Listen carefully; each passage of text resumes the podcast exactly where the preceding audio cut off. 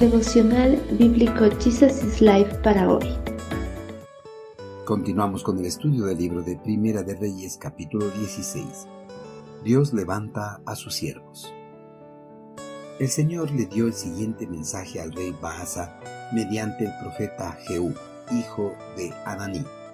Yo te levanté del polvo para hacerte gobernar a mi pueblo Israel, pero tú seguiste el mal ejemplo de Jeroboam has provocado mi enojo al hacer pecar a mi pueblo Israel.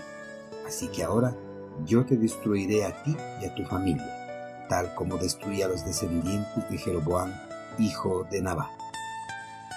Muchas sectas religiosas del mundo promueven el amor y la misericordia de Dios sobre todas las cosas y desechan por completo su justicia, pues alegan que un Dios es un ser amoroso y no puede enviar reprenda en contra de su creación Bajo este pensamiento pasan por alto varios pasajes de la Biblia que hablan de la justicia de Dios en contra de los pecadores. Dios es un Dios justo y su justicia prevalecerá en contra de los que resisten andar en conformidad a su palabra.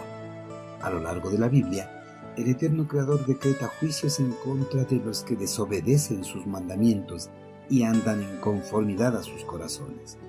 En el pasado, Baasa el monarca del reino del norte, provocó la ira del eterno Creador, ocasionando de esa forma su propia destrucción y de su descendencia. El eterno Creador levantó a Baasa para que gobernara el reino del norte, sucediendo en el trono a Jeroboam. Pero Baasa, al estar en el trono de Israel, no dio méritos al eterno Creador, pues en su corazón sentía que su posición actual era gracias a su fuerza había accedido al trono mediante la fuerza, asesinando a los descendientes de Jeroboam, principales sucesores al trono. Pero la verdad fue que Dios había permitido todos estos acontecimientos para que Baasa sea gobernante de Israel. Dios es el que pone a los reyes y sin su voluntad nada ocurre a pesar de que el hombre pueda esforzarse para lograrlo. Sin Dios en su corazón, Baasa gobernó el reino del norte en conformidad a los deseos pecaminosos, promoviendo la práctica idolátrica en toda la nación, apartándose por completo de los mandamientos y decretos establecidos por el Creador. Para los monarcas de Israel, al igual que había hecho su predecesor Jeroboam. Todos estos actos reprochables provocaron la ira de Dios. Un profeta llamado Jehú anunció a Baza que por haber seguido en la idolatría de Jeroboam, su posteridad sufriría un fin similar.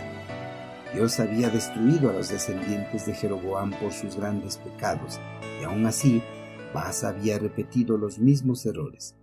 No aprendió del ejemplo de aquellos que estuvieron antes que él. No se detuvo a pensar que su pecado sería castigado, al igual que Jeroboam fue castigado por los suyos.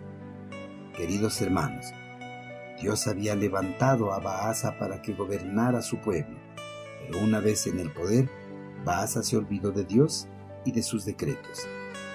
Llevó al pueblo a la idolatría más que sus predecesores, provocando de esa forma la ira del Señor sobre su vida y la de su familia. Al igual que Baasa, muchas personas cuando ascienden en sus puestos de trabajo o consiguen logros importantes, no dan méritos a Dios, pues piensan que sus logros fueron gracias a sus esfuerzos y no por ayuda divina o de alguien más. Hermanos, debemos tener siempre presente que es Dios quien pone a los líderes en su puesto, sea en el ámbito secular o ministerial. también es Él quien promueve en los puestos de trabajo. Nada de lo que logremos es por nuestros méritos ni por nuestras fuerzas.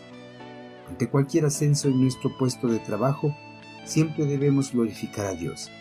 Si empezamos a atribuirnos los logros obtenidos, correremos el peligro de apartarnos de la voluntad de Dios para nuestras vidas y seremos merecedores de sus justos juicios.